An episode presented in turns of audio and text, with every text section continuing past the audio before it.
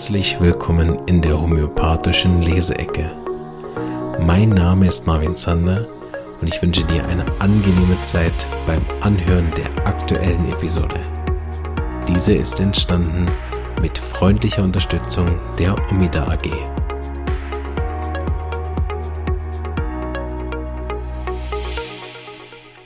So, hallo und herzlich willkommen zur Episode 27.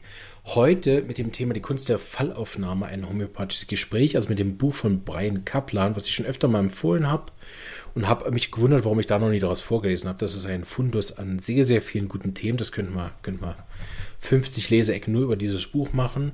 Ich gucke immer mal wieder so und äh, stelle fest, dass so viele Einleitungen könnte man ja auch machen. Man könnte mal aus der Einleitung von Hahnemann vorlesen, von seiner Materia Medica oder so ich stelle aber fest, da steht irgendwie immer dasselbe drin, ne, ob man Hering liest oder so. Und habe das Gefühl, dass auch die Leseecke sich dann irgendwann dem Ende neigen wird mit diesen Grundlagenthemen, weil wir uns dann doch mit der Zeit sehr, sehr wiederholen werden. Wobei es natürlich auch schön ist, das von verschiedenen Leuten auch nochmal neu zu hören. Äh, bin ich noch nicht ganz sicher, wie wir da weiterfahren werden. Es gibt ja einige Bücher, die wirklich unendlich Stoff bieten. Aber müssen wir auch nicht totreiten. Vielleicht fällt mir irgendwann auch noch ein neues Format ein, dass der Podcast sich auch wieder weiterentwickelt. Ich habe letztens eine Umfrage gemacht, wer daran Interesse hätte, Leseecke zu machen, zum Beispiel zu Arzneien. Also, dass ich Mathemedica aufmache und dann kommt zufällig irgendein Mittel. ist ja besonders witzig, wenn ich es auch nicht kenne. Äh, und dann dazu zu lesen, allerdings Fachinformationen, Podcast wollte ich nie werden und werde ich auch nicht machen. Das wäre dann ein separater Podcast, der dann aber was kosten würde wahrscheinlich.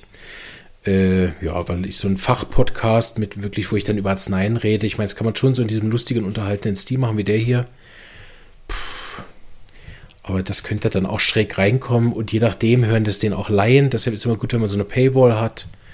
Dann hört das auch nicht jeder und seine Oma. Nichts gegen jeder und seine Oma, ne? aber mit Fachinformationen, da. Also habe ich einfach kein gutes Gefühl mit. So, äh, gucken wir noch, was wir damit machen. Aber das fände ich auf jeden Fall lustig. Also da hätte ich Spaß drauf. So werden wir es wahrscheinlich irgendwann machen. Weil so lernt man auch dann selber neue Arzneien kennen. Und das dann hier so eine kleine Mini-Paywall im, im gibt so ein paar wie Pod, äh, ähm, wie heißt das? Ja, es gibt so ein paar so Mini-Paywalls, die man einbauen kann, dass das dann irgendwie 5 Euro im Monat kostet oder so und dann kann man die auch hören. Wäre sich ganz lustig. Die Frage ist, wann ich das auch noch aufnehme. So, wer weiß. Aber ähm, dass äh, das Buch hier auf jeden Fall, wenn uns gar nicht mehr einfällt, machen wir einfach, lesen wir einfach das ganze Buch vor. Das habe ich mich eh schon überlegt. Es gibt so kleinere Bücher oder so.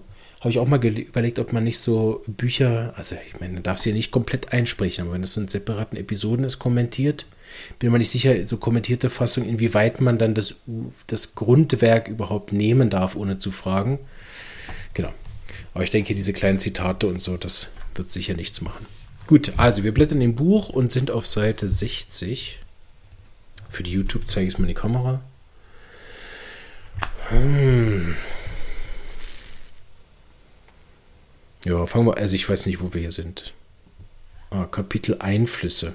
Ja, wir könnten noch eine Seite zurückgehen und damit anfangen.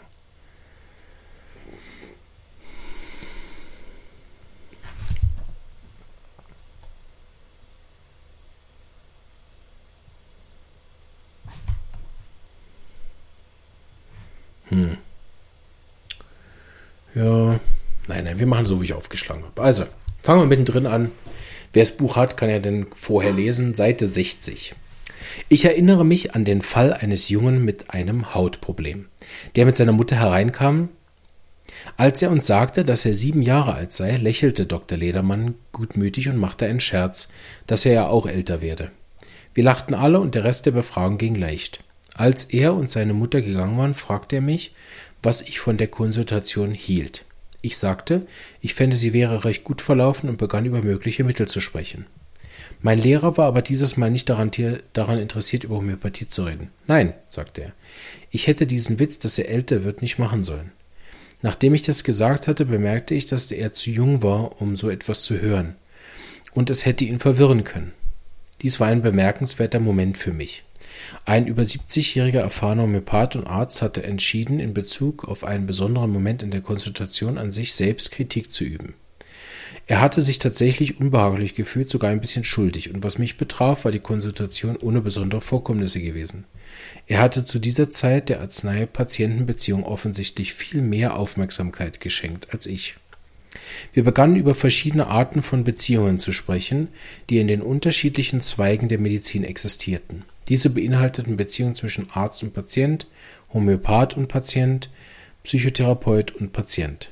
In seinem Fall kamen diese in vielen Fällen alle gleichzeitig vor. Er fühlte sich nicht verpflichtet, ein Mittel zu verschreiben oder gar jedes Mal homöopathisch zu denken. Oh, interessant. Ja? Das Augenmerk lag immer darauf, was zwischen Arzt und Patient geschehen war. Das war eine recht neue Art, einen Fall zu analysieren und eine sehr stichhaltige. In meinem homöopathischen Grundausbildung wurde mir von Dr. Charles Kennedy ähm, beigebracht, dass die Gefühle des Homöopathen bei der Konsultation gelegentlich hilfreich sein konnten. Als Beispiel wurde ein Kind mit Schmerzen genannt. Wenn Sie es bedauern und seinen Kopf streicheln wollen, so wurde ich gelehrt, war das wahrscheinlichste Mittel Pusatilla. Wenn Sie aber das Gefühl bekämen, das Kind aus Ärger eine Ohrfeige geben zu wollen, war das Mittel wahrscheinlich eher Camomilla. Mit anderen Worten, die Gefühle des Homöopathen seien gelegentlich diagnostisch hilfreich.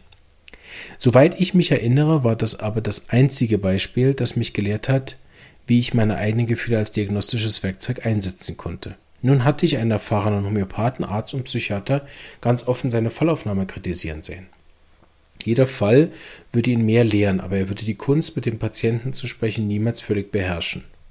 Keinem von uns wird das jemals gelingen, aber das ist unbedeutend. Wichtig ist, dass wir erkennen, dass es immer Gelegenheiten dazu gibt, sich im wichtigsten Teil des homöopathischen Prozesses zu verbessern. Die Fallaufnahme meint er wahrscheinlich. Ja?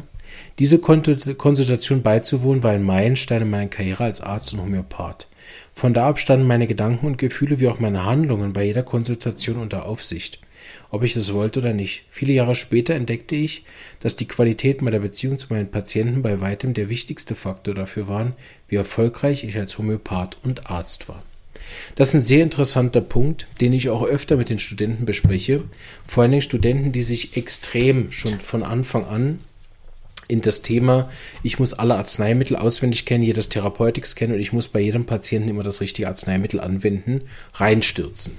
Das ist natürlich auch etwas, was bei der Homöopathie diese enorme Faszination auslöst, das richtige Mittel zu finden. Meine Erfahrung ist aber jetzt nach den zwölf Jahren, dass das richtige Mittel zu geben erstaunlicherweise nicht dazu führt, dass der Patient sich gut betreut fühlt. Ähm, jetzt, wenn man lang zurückschaut, und es ist ja noch nicht so lang, ne, gibt ja Homöopathen, die ja drei, viermal mehr Erfahrung haben als ich. Ähm, aber wenn ich jetzt so auf diese zwölf Jahre zurückgucke, ist es so, dass ich eigentlich die meisten Patienten äh, die nicht mehr kommen, sind nicht, nicht mehr gekommen, weil die Arzneien nicht gewirkt haben. Ich habe das immer wieder, dass ich Karten aussortiert habe und gesehen habe, okay, drei Mittel, super geholfen, warum kommt der eigentlich nicht mehr? Ne? Natürlich, manchmal kommen die Patienten auch einfach nicht mehr, weil sie dann weiterziehen, andere Therapien machen wollen äh, oder irgendwas. Ne? Aber ich erinnere mich dann oft auch an Fälle, wo ich denke, ja, also homöopathisch ist es gut gelaufen, aber mit meiner Art kamen die Leute nicht gut klar. Das ist etwas, was ich für mich auch immer wieder reflektiere. Ne? Muss sich der Homöopath nachher an den Patienten anpassen, wie wir das an der SAI lernen? Also nach dem Ähnlichkeitsgesetz zu schauen, dass ich für jeden Patienten mich ähnlich verhalte? Oder darf ich einfach ich selber sein und damit leben, dass nicht alle Patienten mit mir klarkommen? Ne?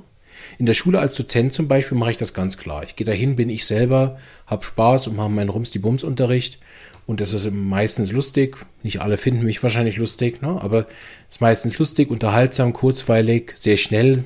Da passiert viel. Ne?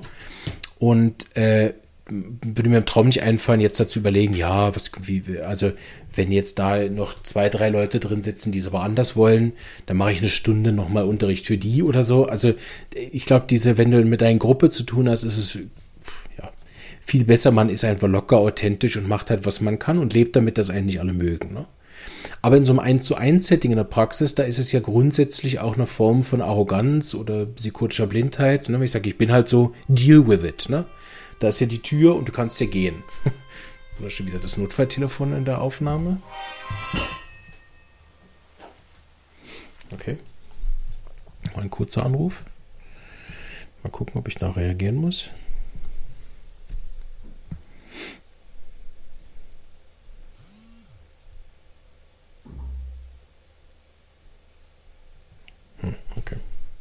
Schauen wir. Ähm, ja, jetzt bin ich richtig schon raus. Genau, also in diesem 1 zu 1 Setting, da ist ja sozusagen die Möglichkeit eigentlich, sich wirklich auf den Einzelnen einzustellen und sich eigentlich nicht in, in, in dem zu geben, ja, ich bin halt so, wie ich bin. Ich finde es allerdings sehr schwierig und habe da auch mehrere Punkte, die ich eben sozusagen negativ finde, finde aber, das ist etwas, was man wirklich diskutieren kann, auch typabhängig ist.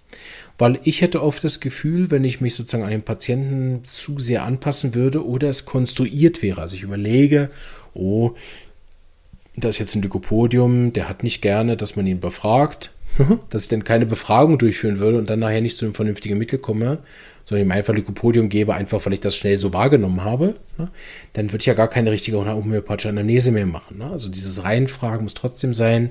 Natürlich kann ich die Art und Weise anpassen, gering. Ne? Ich kann zum Beispiel bei Lykopodium höflicher sein, bei Nux vomica direkter, bei Sulfur lustiger, bei Phosphor darf ich nicht zu viel nachschlagen und so weiter. Es gibt ja so ein paar Sachen, ich, wenn, das ist natürlich sehr individuell, gibt ja auch verschiedene Formen von Phosphortypen. Ne? Ähm, dann äh, kann man zum Beispiel auch sagen, ich mache das für miasmatische, ich passe mich an eine psorische äh, Gesprächsführung an und so weiter. Also ich habe ja Möglichkeit, mich zu orientieren. Ne? Oder ich sage halt sozusagen, ich lerne das mit den Jahren, dass ich mich ähnlichkeitsgesetzmäßig dann ähnlich zum Patienten verhalte. Ich finde aber, das muss einem auch liegen. Ne? Also ich denke, dass es viel schlechter ist, wenn man versucht, sich aktiv zu verstehen. Also zum Beispiel jemand, der eben nicht so einen natürlichen Witz hat, für egal was, ne, dann plötzlich versucht, lustig zu sein. Ne? Oder jemand, der halt einfach eine sehr direkte Art hat, dann versucht plötzlich langsam zu reden oder sich anzupassen. Es kann sein, dass man das mit der Zeit lernt. Und eben, es gibt auch viele Sachen, die dafür sprechen. Ich fand es aber immer schwierig. Und du hast oft ja auch nicht die Zeit. Also ich erinnere mich letztens äh, an eine Patientin, die hier war, wo wir im Wartezimmer die Hände geschüttelt haben und dann hat sie eine Bemerkung gemacht und ich habe darauf einen Witz gemacht. Also ziemlich ähnlich, wie das jetzt hier in dem Buch ist, ehrlich gesagt. Ne? Und habe gemerkt, oh, das war nicht gut. also ich, ich habe in dem Moment gemerkt, okay, die äh, hat jetzt diese lockere Leichtigkeit, die ich versucht habe, in den Anamnese von Anfang an reinzubringen. Ne? Ähm, also überhaupt nicht vertragen. So. Das macht nachher auch irgendwie auf eine Art leichter, das Mittel zu finden. Ne? Man kann ja auch sagen, ja, das war ein provozierender, ein provokanter ähm, äh, äh, Anamnesestil oder könnte man sich herausreden. So, aber im Prinzip war es einfach, äh, dass ich mich äh, zu früh auch rausgewagt habe. Ich hatte eine Zeit lang aus Angst, dass mir sowas wieder passiert, hatte ich aus Angst einen sehr defensiven Stil, wo ich eigentlich am Anfang praktisch gar nichts gefragt, gar nichts gesagt habe. Ich war sehr lange sehr still, immer wieder gesagt, ja, was gibt's noch? Was können Sie mir noch erzählen? Was gibt's noch? Ne? Dann hatte ich eine Phase, wo ich sehr äh, intensiv versucht habe, Use-Style zu machen, also sehr eng geführt habe, die Anamnese, ne, sehr schnell auch die Fragen gestellt habe, sehr schnell auch dann nach den offenen Fragen in Beispiele und auch geschlossene Fragen gegangen bin, also verschiedene Stile ausprobiert und am Schluss ist es selbstverständlich so, dass es individuell sein muss. Ähm, und deshalb denke ich, wenn man nachher, also da kann ja jeder sowieso für sich was rausfinden und jeder findet was anderes wahrscheinlich auch richtig. Für mich stimmt es eigentlich so, dass eben bestimmte Patienten sich dann eben nicht wohlfühlen. Das ist sozusagen der Preis, den ich bereit bin zu zahlen. Dafür muss ich mich nicht verstellen. Wann immer es mir aber gelingt, gehe ich natürlich mit einem, wenn es mir auch schnell genug auffällt, ne, mit einem Person sanft um. Weil diese, diese ängstliche Schutzanamnese, die ich gemacht habe, nämlich den, nachdem ich ein, zwei Leute vergrault habe mit meiner direkten Art, die haben wir natürlich auch, dass Leuten dann nicht gefällt. Also wenn man das nicht schnell genug merkt. Und das war eine Diskussion, die ich mit meinem damaligen Chef viel geführt habe, dass ich gesagt habe, ja, aber du weißt ja nach fünf Minuten auch, ob sie Sepia ist. Ich brauche dafür eine halbe Stunde. Und in einer halben Stunde habe ich ja schon verschissen. Ne? Ähm, so, war ich oft ein bisschen verzweifelt und habe dann gemerkt, okay, wie ich es mache, ist sowieso verkehrt und war dann viel verkrampft in den Anamnesen. Und diese Verkrampftheit, die ist jetzt eigentlich nicht mehr, weil ich bin einfach ich selber. Und sobald ich es bemerke, versuche ich natürlich dann noch die Kurve zu kriegen. Genauso wie bei der Frau, wo ich gemerkt habe, okay, keine Witze. Ne? Da habe ich dann die Anamnese nachher angepasst und war viel sachlicher und wir hatten auch ein gutes Gespräch und so weiter, keine Witze mehr gemacht. Ne? Aber ähm, das kann ja trotzdem sein, dass sie nicht wiederkommt. Ne? Also je nachdem, wie psychotisch sie dann ist. Na, bleibt das. Ist auch nicht schlimm, weil es ist ja auch so, dass man, ähm, wenn man eine, ich sag mal, wenn man eine gewisse Berühmtheit erlangt hat, dadurch, dass man sehr vielen Fällen geholfen hat, glaube ich auch, dass man auch Patienten anzieht äh, mit, mit eben Themen, wie wir das zum Beispiel beim Hansjörg 18 ähm, besprochen haben, die wirklich auch das Schattenthema von einem haben. Dann zieht man auch Leute an, die einem vielleicht auch was beibringen, wie wir das jetzt hatten beim Alfons Pollack. Dann zieht man auch Leute an, denen man, denen man ganz was anderes helfen muss, wie wir das jetzt hier auch haben, dass es gar nicht mehr darum geht, homöopathisch zu machen. Aber ich glaube auch, dass man manchmal Patienten anzieht, sage ich manchmal zu meiner Frau so als Gag. Wenn ich heimkomme, sage ich, du, die hat sich in der Tür geirrt heute. Die wollte zu einem anderen Homöopathen. Äh, oder ich müsste mal meinen Patienten, die sehr zufrieden sind, sagen, sagen Sie, wenn Sie empfehlen, dass ich ein guter Homöopath bin, weil ich Ihnen geholfen habe, bitte dazu, dass das individuell ist und es kann sein, dass ich bei den anderen überhaupt kein Mittel finde und dass ich immer schlechte Witze mache. und dann selber drüber lache. Hm. Okay, wir lesen noch ein bisschen weiter, wir haben noch ein paar Minuten. Also, wir haben äh, gerade besprochen, viele Jahre später entdeckte ich, dass die Qualität meiner Beziehung zu meinen Patienten bei weitem der wichtigste Faktor dafür waren, wie erfolgreich ich als Homöopath und Arzt war. Also das ist etwas sehr Wichtiges. Da könnten wir sicher auch noch äh, ein paar Interviews auch drüber machen. Das wäre sicher ein sehr, sehr interessantes Thema. Beziehung zu Patienten. Haben wir einiges gehört, auch in letzter Zeit. Und da stimme ich ihm voll zu. Auch wenn es andersrum natürlich auch, also es Gibt es auch. Ne? Wir haben andersrum, dass man Leuten super Mittel gibt und sie gehen. Wir haben andersrum auch, dass wir Leuten sehr gute Gespräche führen. Man matcht super, man kann die Leute coachingmäßig voranbringen, findet aber nicht das richtige Mittel und dann gehen sie auch. Also es gibt beides. Ne? Das ist nicht bei jeder Art von Medizin der Fall. Wenn Sie einen Chirurgen für eine Zirkumzision brauchen oder einen Augenarzt, um Ihre abgelöste Netzhaut mit einem Laserstrahl anzuheften, dann ist eine ruhige Hand das Wesentliche und nicht die gute Beziehung zwischen Patient und Arzt. Hier könnte man zum Beispiel das dann äh, äquivalent verwenden für einen Homöopath, wenn ich einfach eine Verletzung habe und möchte jetzt Arnika haben oder Belles oder Staff, ne? Und dann nicht noch eine halbe Stunde Coaching-Gespräch machen über mein Leben. Ne? Dann bringt man es nicht. Dann kann ich erst Arnika geben und beim nächsten Mal reden. Aber in der allgemeinen Praxis und besonders in der Homöopathie ist, der, ist die Arzt-Patienten-Beziehung entscheidend. Ich könnte die Mathematiker studieren, bis mir die Mittel zu den Ohren herausgeben. Wenn ich aber nicht in der Lage wäre, mit meinen Patienten eine gute Beziehung herzustellen, könnte ich die Homöopathie und Allgemeinmedizin auch aufgeben und anfangen, Chirurgie zu lernen. Also, wie konnte ich die Qualität meiner Beziehung zu meinen Patienten verbessern? Ja, mit dem Cliffhanger lassen wir jetzt das gehen. Vielleicht machen wir das mal anders weiter, weil es kommt natürlich das Riesenkapitel über Seiten. Ähm, hier ist aber auch nochmal wichtig zu erwähnen, dass eben manche Leute wirklich auch wegen der Sachlage kommen. Ne? Also man das nicht unterschätzen darf, dass man sagt, ah, ich arbeite einfach nur an der Beziehung zu meinen Patienten, das reicht. Ne? Der Mittel erscheint mir dann von ganz allein, also außer jemand hat diese Gabe, dass das wirklich so ist. Ansonsten denke ich aber, es braucht eine gute Balance. Ich weiß, in dem Buch geht dann auch noch sehr darauf ein, was wir auch äh, ja dann besprochen haben mit Hansjörg 18, wo ich auch das Buch ja nochmal empfohlen habe dass es wirklich auch wichtig ist, mit sich zu arbeiten und an sich zu arbeiten, wie wir das jetzt auch gehört haben, dass man auch sowas mal reflektiert und merkt, hm, ja, vielleicht hätte ich da nicht so reinschießen sollen mit dem Witz, ne? Auf der anderen Seite kann ich dann aber auch reflektieren und sagen, ja, mein Gott, also ich bin halt so. Und äh, wenn man als Therapeut keine Eigenheiten haben darf, dann muss man halt damit leben, entweder, dass man keine Eigenheiten haben darf, oder man lebt halt damit, dass Patienten einen nicht mögen. Ne?